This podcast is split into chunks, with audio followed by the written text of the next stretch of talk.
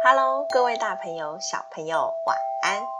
欢迎来到企鹅睡前故事吧，我是企鹅。感谢大家订阅企鹅的 Podcast 频道，也欢迎大家追踪企鹅的粉丝团哦。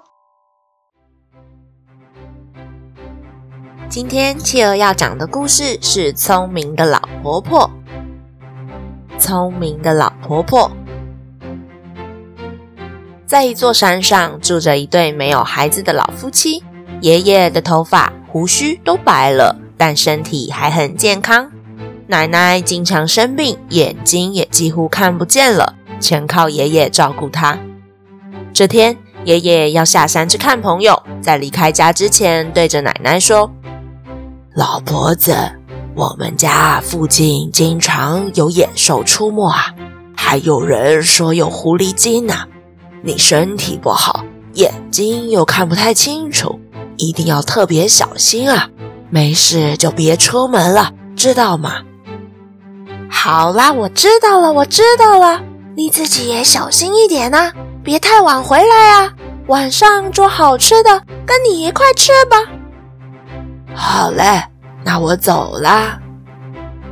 在门外，刚好有一只狐狸精听见了这些话，嘿嘿嘿。太好了，太好了！啊哈哈哈哈！一直到了傍晚，爷爷还没回来。唉，怎么还没回来呢？应该不会遇到什么危险了吧？就在这时，叩叩叩！老婆子，我回来啦，开门，开门！哎，这个声音不太对劲啊，怎么怪怪的呢？但奶奶从门缝模模糊糊地看到爷爷的帽子还有拐杖，就没多想，把门打开了，开开心心地说：“来来来，快进来！今天我可是炖了一锅肉呢，就快好了。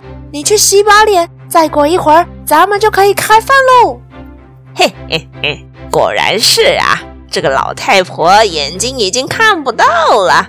哎。没想到一顶帽子和拐杖就让她以为我是她丈夫，不然就先把这炖肉吃了以后，再来把老太婆吃掉吧。哈哈哈哈哈原来爷爷根本不是真的爷爷，而是狐狸精变成的。老头子，你帽子和拐杖拿给我吧，我帮你挂好，你快去洗洗吧。奶奶伸手接过帽子和拐杖。结果却，诶，奇怪了，这手怎么有那么多毛呢？这一定不是我家老头子，难不成是狐狸精吗？奶奶心里这样想着，就决定再试一下。老头子，啊，你扶我到炉子边好吗？我眼睛哦看不太清楚喽。狐狸精肚子饿到不行了。当然，假装好心的扶着奶奶往炉子的方向走去。可是他又不是爷爷，怎么知道要怎么扶奶奶呢？哼，果然呐、这不是老头子。老头子怎么可能这么粗鲁的扶着我呢？肯定是狐狸精啊！奶奶假装什么都没发现的说：“啊，老头子，你怎么走路那么不稳啊？这声音又沙哑了。你今天又跟老李他们喝多了吗？”嘿嘿嘿，是啊是啊，一一个太开心又喝多了。奶奶从炉边拿出一个大米袋，对着狐狸精说：“哎，那那你快进来这米袋里吧。每次啊，你喝醉就是喜欢钻进这米袋里面哦，把汗逼出来，你就酒醒了。来来来，反正炖肉也还没好，你就先醒个酒吧。”嘿嘿嘿，好，好啊，好啊。狐狸精不疑有他的走进米袋。哎呦，今天好冷啊！奶奶动手把米袋绑紧了，又说：“哎，这样好了，我把你呢吊起来，放在火上烤一烤，会快一点出汗。”嘿嘿，好啊，好啊，你就做吧，你就做吧。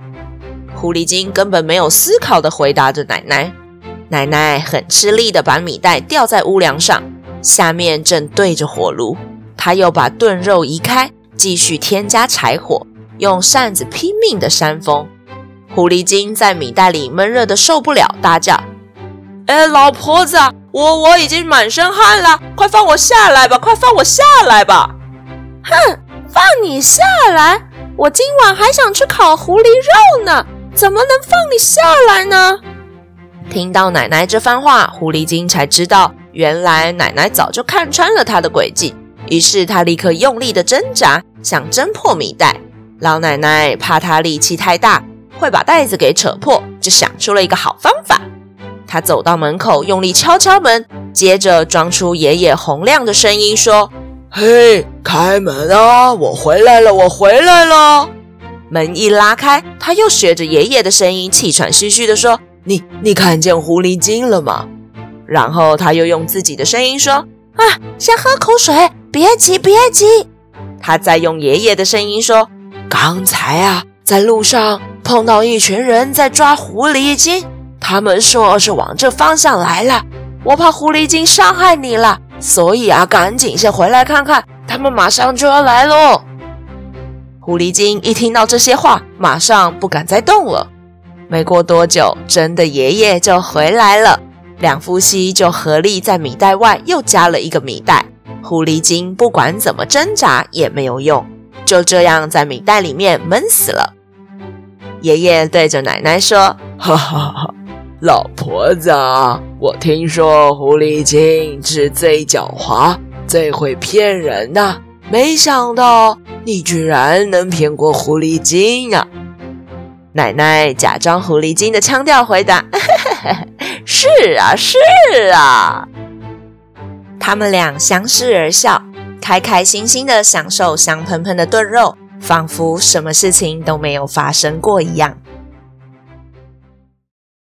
好啦，宝贝们，今天我们的故事就说到这里结束喽。宝贝们喜欢今天的故事吗？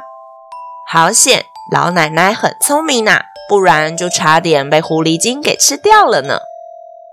欢迎爸爸妈妈帮宝贝把宝贝的想法在宝宝成长教室企鹅的粉丝团故事回应专区告诉企鹅哟。也欢迎大家在企鹅的 Podcast 评论区给企鹅留言鼓励哦。更欢迎大家把企鹅的 Podcast 继续分享给更多的好朋友。我是企鹅，我们下次见，晚安。一闪一闪亮晶晶，满天都是小星星。